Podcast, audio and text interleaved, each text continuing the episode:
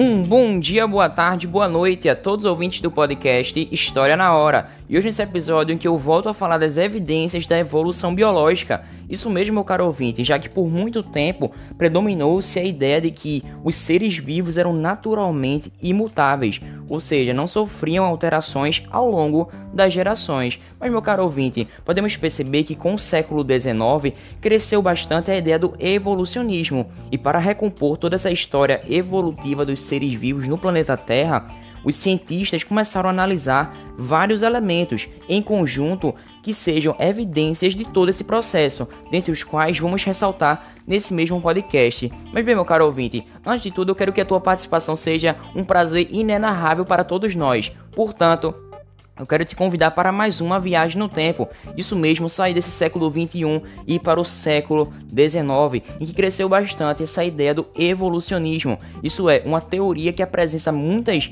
evidências e foi testada através de diversos rigorosos experimentos realizados através de cientistas no mundo todo. Ou seja, meu caro ouvinte, a ideia aqui é um fato científico. A gente não pode trazer ideias com a nossa experiência pessoal. Não, tudo aqui foi experimentado, foi de fato comprovado através do método científico, que é aquela coisa bem titi mesmo, bem chata, que é justamente essa parte rigorosa da ciência. Mas bem, meu caro ouvinte, o convite já está feito eu quero que você viaje comigo a mais uma passagem por todo esse tempo em que chegaremos agora nos fósseis e na fossilização. Então, o convite já está feito e vamos nessa. Bom, chamamos de fósseis tudo aquilo, todos aqueles restos de seres que viveram do passado, ou seja, as partes do corpo do organismo que se mineralizaram e justamente por completo com o passar de todo esse tempo. Geralmente são ossos, dentes, conchas e também são identificados como fósseis aqueles vestígios da presença desses seres, como por exemplo pegadas, fezes, mordidas, túneis ou até mesmo trilhas. E convencionalmente é utilizada esse tempo para se referir a qualquer relíquia com mais de 11 mil anos de idade, ou seja, o fóssil justamente está relacionado a todo esse tempo passado por essa espécie que ficou ali conservada. E bem, meu caro ouvinte, os fósseis são relativamente raros, pois somente são formados em condições muito especiais, condições específicas, e geralmente tais condições impedem um processo de degradação dos cadáveres ou até mesmo dificultam o acesso dos consumidores e decompositores a eles. Esse processo de formação dos fósseis é também chamado de fossilização. E bem, meu caro ouvinte, uma curiosidade é que em alguns casos aquele espaço deixado pelos restos de organismos que ficaram soterrados acaba sendo preenchido por minerais que se solidificam, formando assim uma cópia do original, um processo de fossilização também conhecido como permineralização ou até mesmo petrificação. E no interior da rocha, sobre tais condições de temperatura, pressão adequadas, justamente o ambiente se torna desfavorável para a decomposição e os organismos, justamente, podem ser preservados, formando um novo fóssil. Inclusive, meu caro ouvinte, nas geleiras da Sibéria, alguns cientistas encontraram um fóssil de um filhote de mamute, ou seja, aquele ancestral do elefante. Ele tinha aproximadamente 40 mil anos, com carne e pele muito bem preservadas, e as baixas temperaturas daquelas geleiras possibilitaram que o corpo desse animal fosse conservado por tanto tempo, como a gente pode perceber. Em uma resina fossilizada, denominada âmbar, é possível encontrar esses organismos que viveram há milhões e milhões de anos. E essa substância é produzida por vegetais para proteção contra patógenos, ela acaba perdendo ar e água ao longo do tempo e se solidifica.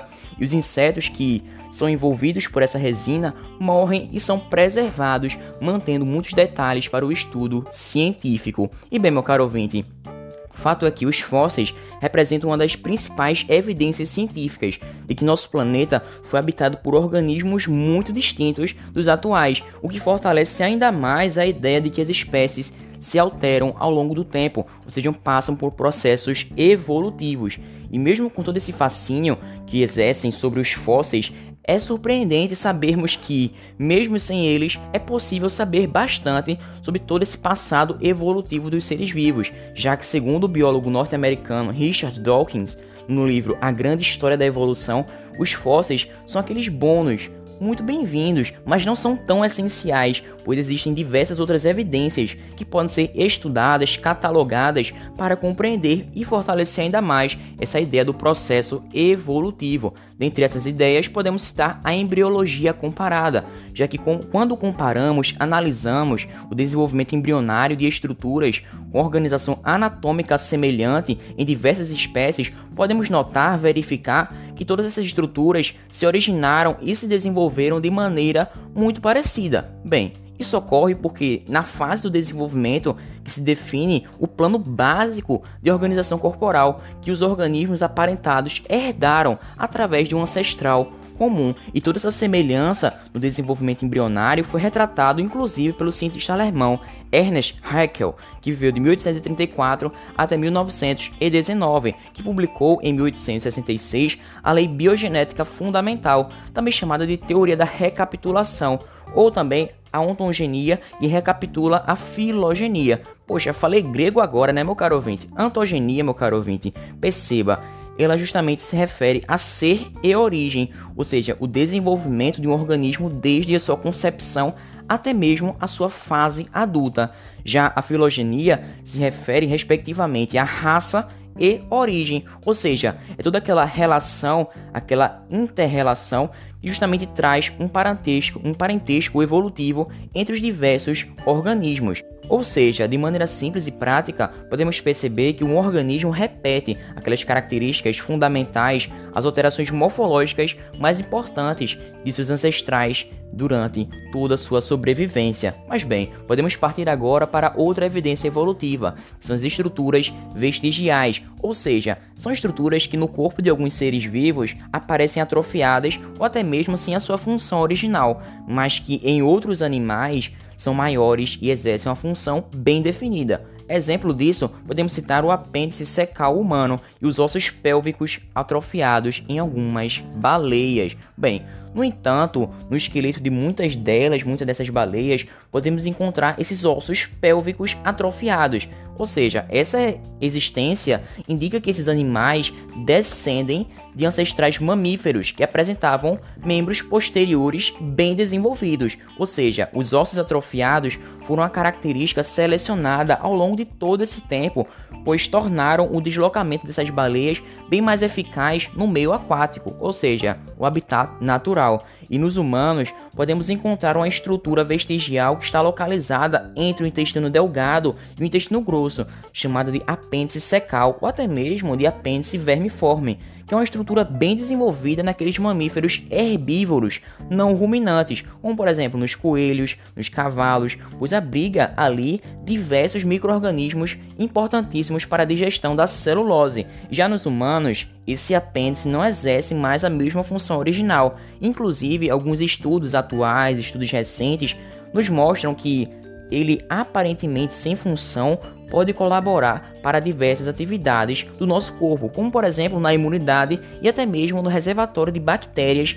benéficas para o nosso metabolismo, ou seja, para o funcionamento normal do organismo humano. E bem, passando para outra evidência evolutiva, podemos citar a homologia e divergência adaptativa. Bom, de maneira simples, as estruturas semelhantes, chamadas de homólogas, elas derivam de diversas outras já existentes em um ancestral comum, exclusivo do grupo estudado, e mesmo tendo uma origem embrionária em comum, essas estruturas homólogas podem até mesmo desempenhar funções distintas nos organismos, como por exemplo, membros anteriores dos mamíferos que nos seres humanos evoluíram para manipular objetos e nos gatos para andar, nos morcegos para voar, inclusive nas baleias para nadar. E bem, todo esse processo, as diferentes funções exercidas por eles podem ser explicadas através de um processo conhecido como adaptação divergente, ou também chamado de irradiação ou também divergência adaptativa. Em todo esse processo acontece uma diversificação dos órgãos homólogos ao longo de toda essa evolução. Isso vem de uma adaptação a modos de vida e ambientes diferentes. toda essa divergência adaptativa acontece quando uma determinada população coloniza diferentes habitats e dessa forma as condições ecológicas desses ambientes agem na sua especialização. E falando de outra evidência evolutiva, podemos citar a analogia, ou seja, ela nos mostra que órgãos de diferentes espécies podem ter origens embrionárias e anatomias distintas, mas mesmo assim desempenhar a igual função, ou seja, ela é diferente da homologia como citada anteriormente.